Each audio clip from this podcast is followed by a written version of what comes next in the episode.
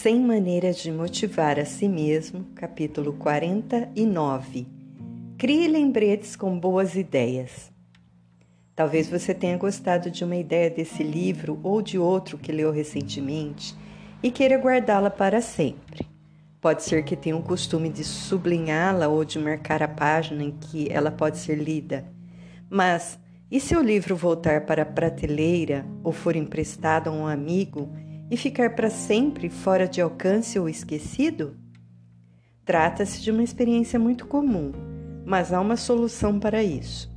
Comece a tratar ideias de automotivação como se fossem canções. Encontre formas de voltar a essas ideias para que elas toquem repetidamente até que você não consiga mais tirá-las da cabeça.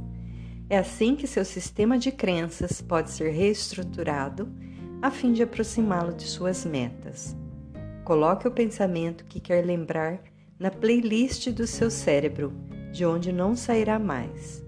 Você pode criar um novo eu memorizando as crenças pelas quais vai guiar sua vida, como se os pensamentos fossem a letra de uma música. Um amigo meu decorava seu papel no musical colocando cartões com as letras das músicas espalhadas por seu escritório, pela casa, no espelho do banheiro. Ele estava fazendo um esforço visual consciente para atingir o fundo da própria mente. A tática é manter essa motivação, alimentando seu espírito com as ideias otimistas que você quer usar em sua vida. Sempre que uma frase, um pensamento ou um parágrafo o inspirar ou abrir sua mente, capture-os e depois liberte-os dentro de seu próprio campo de consciência. Para mim, descobrir uma ideia inspiradora num livro ou numa revista é uma experiência incrível que torna o mundo mais bonito e compreensível. Fico arrepiado. Quanto mais preencho minha mente de forma de deliberada com as palavras e frases que originalmente me proporcionaram aquela experiência, mais fácil fica lembrar que a vida é magnífica.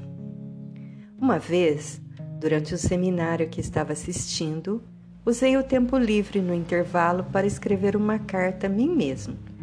Coloquei numa folha de papel todos os tópicos que eu queria lembrar daquela palestra e guardei-a no envelope. Um mês depois, a enviei pelo correio a mim mesmo.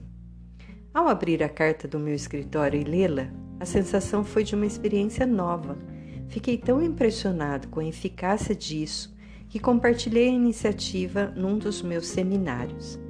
Pedi que todos no auditório anotassem as ideias mais importantes que tivessem aprendido e o que pretendiam fazer de diferente em suas vidas dali em diante.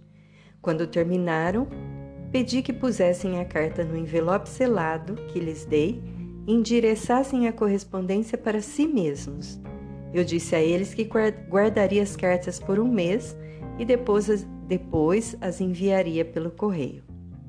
Os comentários que recebi deles depois que as cartas chegaram foram fantásticos. Algumas pessoas disseram que ver aqueles pensamentos escritos para elas na sua própria letra lhes trouxe o seminário inteiro de volta à memória.